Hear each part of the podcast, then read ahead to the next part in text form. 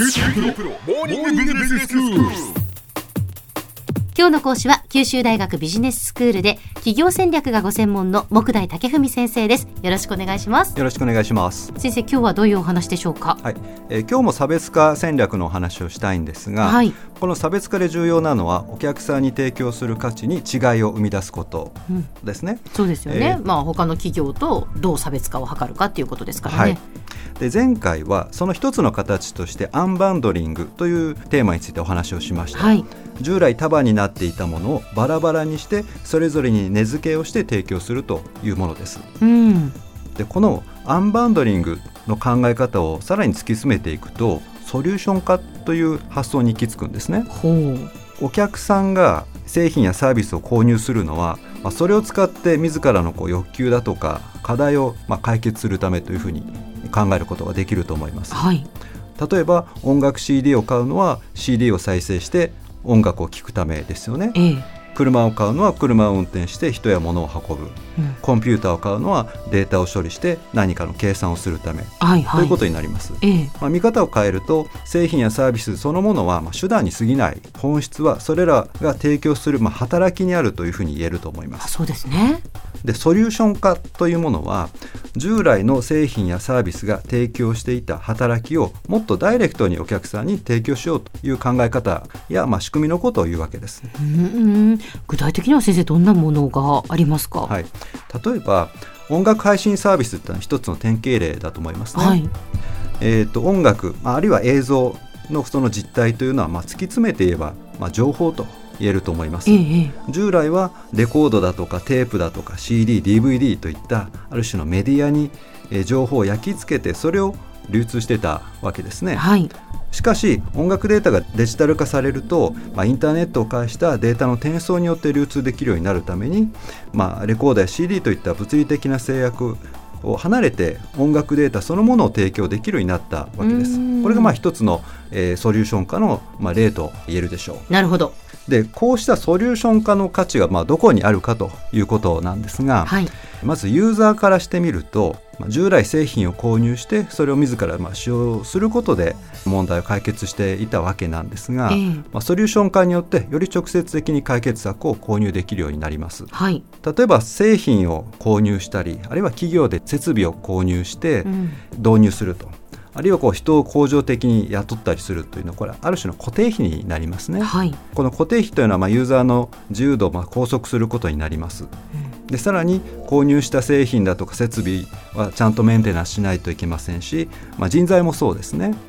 そこでもし必要な時に音楽や映像のコンテンツあるいはモビリティですとかコンピューティングといったこう働きのみを利用可能になれば固定費を引き下げることができますし自前でメンテナンスに費やしてきた経営資源を解放することもできるということになってくるわけです。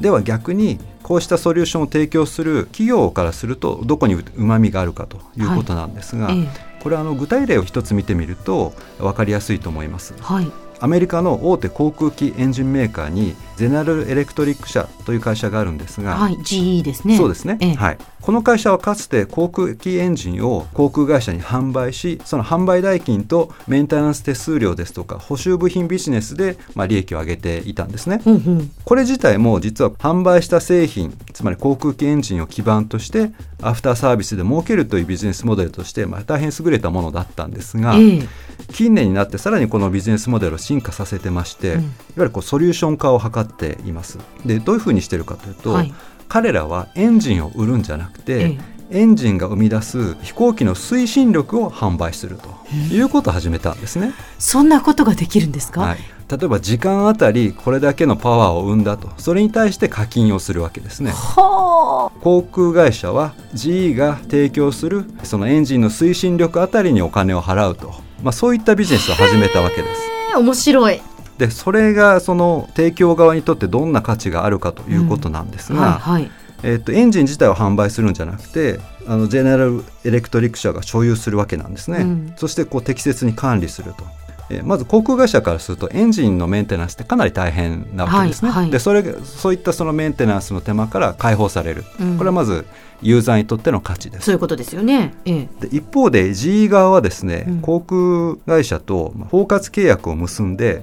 例えば機体の操縦だとかえーそれから運航情報飛行計画だとかそういった情報も一括して入手するという契約を結んでいますほでそうするとエンジンがどのように使われているのかどのように機体を操作すると、えー燃費が例えば良くなるのか、う、うん。そうしたものをいわゆるこうビッグデータとして分析をして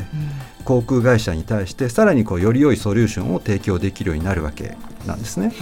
うんでそうすると航空会社は一度 GE のこのサービスを使い出すと離れられないんですね。なるほど。いわゆる従来の売り切り型のビジネスモデルですと物だとかサービスをお客さんに販売してしまうとその製品がどう使われているかっていうのはまあ分からなかったわけなんですが、はい。まあ、ソリューション化の場合は資産自体は会社自体が持っていて、ええお客さんにはソリューションのみを提供してますんで、うん。えーどのように物を使っているのかということがまあ分かるわけですね。はいでさらにこのソリューション化ってものがうまくこうはまっていくとですね、ユーザー側は提供者のサービスに依存するようになって抜けられなくなると。はい。こう囲い込みの効果があるというわけです。うん。でさらに、まあ、ソリューション化っていうのは従来のように、まあ、物としての製品とこう価格との関係が明確でなくなってきますので、えー提供されるソリューションのこう原価構成がユーザーから見えにくくなるんですね。うんでそうなってくると値付けの面でも有利になってこう利益率の高い収益構造に結びつきやすくなると考えられています。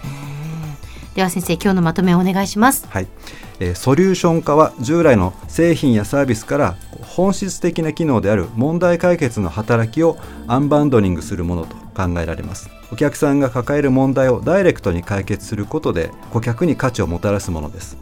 顧客からすると製品を購入し操作し維持管理する手間から解放されるというメリットがあります。ソリューションの提供側からしますと顧客の懐深くに入り込むことで顧客を囲い込んでかつ、えお客さんの本質的なニーズや内部事情にも深く通じるようになることからより良いサービスを提供できるようになります。それによってさらに、えー顧客の自社への、まあ、依存度が増すという好循環が生まれやすくなるというわけです。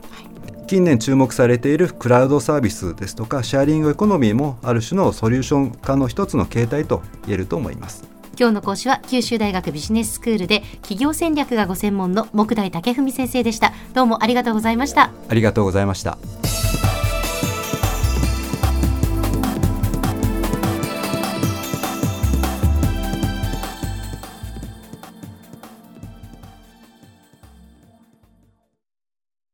QT プロは通信ネットワーク、セキュリティ、クラウドなど QT ネットがお届けする ICT サービスです。九州中に展開した光ファイバー網を基盤に一番身近なビジネスパートナーとして九州の企業自治体の皆様をサポートします。詳しくは QT プロで検索を。